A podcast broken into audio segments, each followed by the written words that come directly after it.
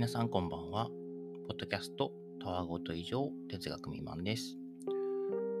今日お話ししようかなと思っているのは、ちょっと昨日の出来事ですね。で、などんな日だったかっていうと、昨日はちょうどこう、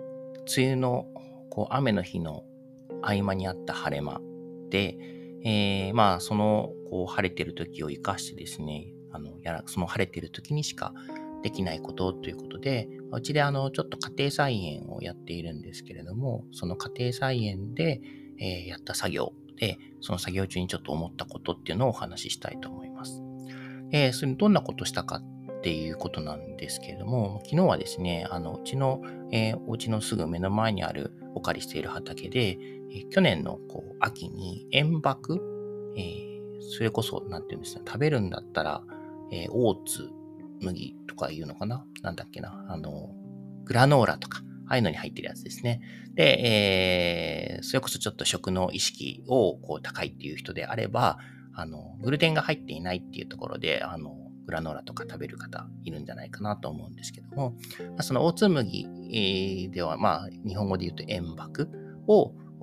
去年巻いて、で、それがですね、ちょっとまだ完全には熟しきってないんですけども、ちょっとその一部をこう借り始めたということですね。で、これあの、塩爆は別に食べるために作ってるわけでは実はなくて、えー、どちらかというとですね、そういうこう、あの、どちらかというというか、えー、麦のですね、その根っこっていうのがすごく、あの、深くまで行くよとかっていう話もあって、あの、土をこう、豊かにするためにこう植物の力を借りて土を豊かにするために塩爆いいよということで去年巻いているということで、これはあのしばらくちょっとこう、毎年毎年巻き続ける、あの、やり方をしようかなと思っています。で、えー、そんな中ですね、まあ、あの、どうしてこう、買ったかっていうと、もうですね、ちょっともともと巻く時期が遅かったっていうのもあるんですけれども、あのーまあ、収穫タイミング的にこう、まだ正当熟しきっていない、あの、種が熟しきっていない部分もあるんですけども、まあ、一部雨に当たってカビちゃったりとかもしていて、で、えー、これを、まあ、あの、来年用というか今年の秋用に、まあ、まく、あの、もう一度種を取ってまくだけなので、まあ、そういうのが混じってもいいかなと思いながら、そろそろこう、えー、粒を取っていかなきゃいけないなっていうことで収穫しました。あともう一つあるのは、あの、苗をね、妻が育てていて、その苗をですね、植える、定食するときに、あの、本当はですね、ちょっと別のところに借りている畑に、まあ、いわゆるこう畝を立てて、えー、マルチというあの、こう保湿、保温するシートを貼って、そこにこう植える、定食したかったんですけど、ちょっとですね、その、こう、ベッドを用意するのが間に合わなくて、で、今これだけ雨が降っちゃうとですね、なかなか小さなこう、幸運機みたいな使ったとしても、あの、畝を立てるっていうのは、あの、できないというか、あの、あんまり良くないんですね。土がこう全部こ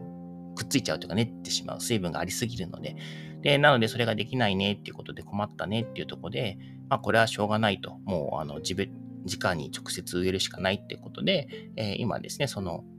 円爆を買った後のこうスペースに植えようということで、昨日、あの、せっせと円爆を借り、えー、そのスペースの間にこう、きれいにしてですね、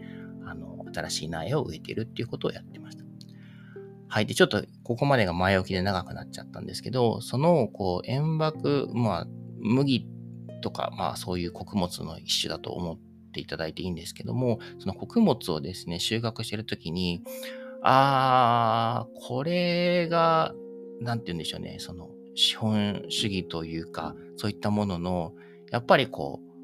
生まれた源なんじゃないかなっていうことを思ったんです。で、この話結構長くなっちゃうので、あの、ステップバイステップでお話をしていければなと思うんですけど、まあ、昨日、まずそうですね、思ったのが、その、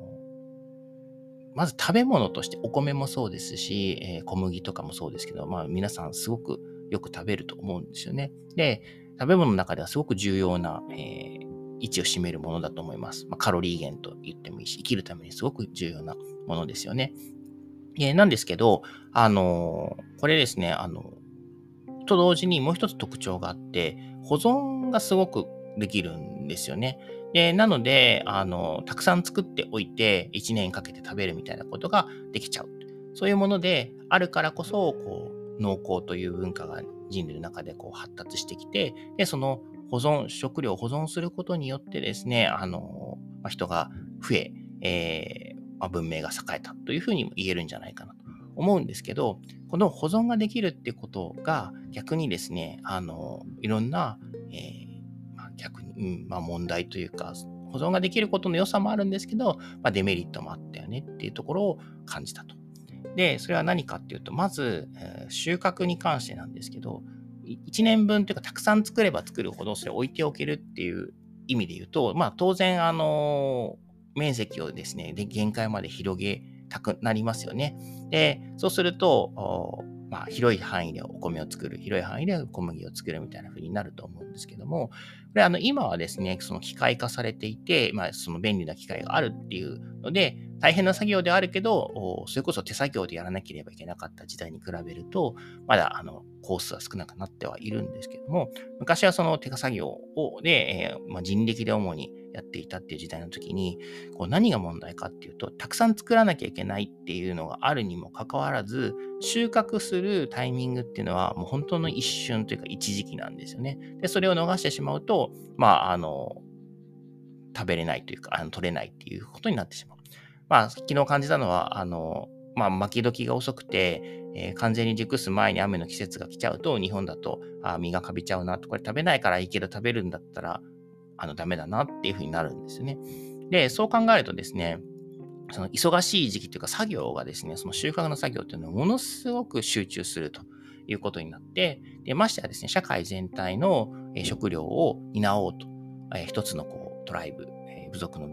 えー、まあ一つのコミュニティの、あの、食料を担おうとすると、まあ、当然その収穫時期、一瞬の収穫時期にものすごくこう労力を投入して、えー、やらなければならない。で、これがですね、まあ結構、あの、しかも作業としては道具がなければですね、単純作業の繰り返しなので、あの、結構大変なんですね。結局人間って同じいろんなものを食べ、いろんなとこに行き、いろんな動きをしっていうのが本来の、えー、姿だったとするならば、えー、同じことを繰り返すっていうのは当然、まあ、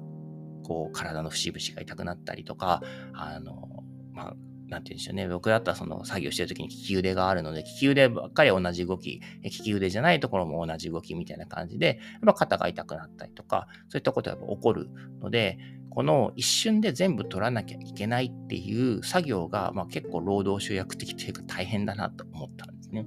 でも、まあ、あの、1年分食べるためにはしょうがないから、そこに人員を投入するというふうになると思うんですよね。で、そうするとですね、やっぱりこう、どうしてもこう分業というか、あの、そればっかりをやる人と瞬間的に人手がすごくたくさん必要なので、みんなが自分で食べる分を作るというよりかは、その特化してですね、やっぱりその作業をやる人たちっていうのをこう、あの、社会の中で形成するみたいな感じになると思うんですね。で、それで、じゃあそれをやらない人、別の仕事をする人みたいな感じで分業が生まれてきて、まあ、いわゆる現代に至る、こう、分業制、資本主義っていうものの、まあ、ベースができたんじゃないかなって、なんか、まあ、あの、よくそういう本も書いてあると思うんですけど、まあ、僕も改めて、えー、麦を買ってて思ってですね、これ本当に、まあ、しかもですね、今回は食べる分じゃないから、まあ、ある種、こう、ボロボロとこう、まあ、専用の道具もないので、あの、好きみたいなやつでですね、こう適当にザーッと、あの、ま、あの粒を取って、取りきれない部分もあったりとか、あの地面に落ちちゃう部分もあるんですけど、まあそれはもう気にせずやってたんですけど、これがですね、本当にあの一つ分を無駄にしてはならぬみたいな状態で完璧に取ろうというものだと、まあ、本当に神経すり減らせるし大変な仕事だなというふうになっていて、まあ、昔の人はこう、みんなこれをやってたわけ、まずここがポイントなんですけど、みんながこれをやってたわけじゃなくて、それをやる、えー、人たちと、えー、それを管理する人たちとか、他の仕事する人たちっていう、こう、中で、分業されてた中で、なんかこう、現代に至るですね、こう、あの経済格差とか身分の差みたいなものを形作ったんじゃないかなっていうことをちょっと麦を、塩爆をですね、刈る、刈って粒を取るって作業をしながら感じた一日でした。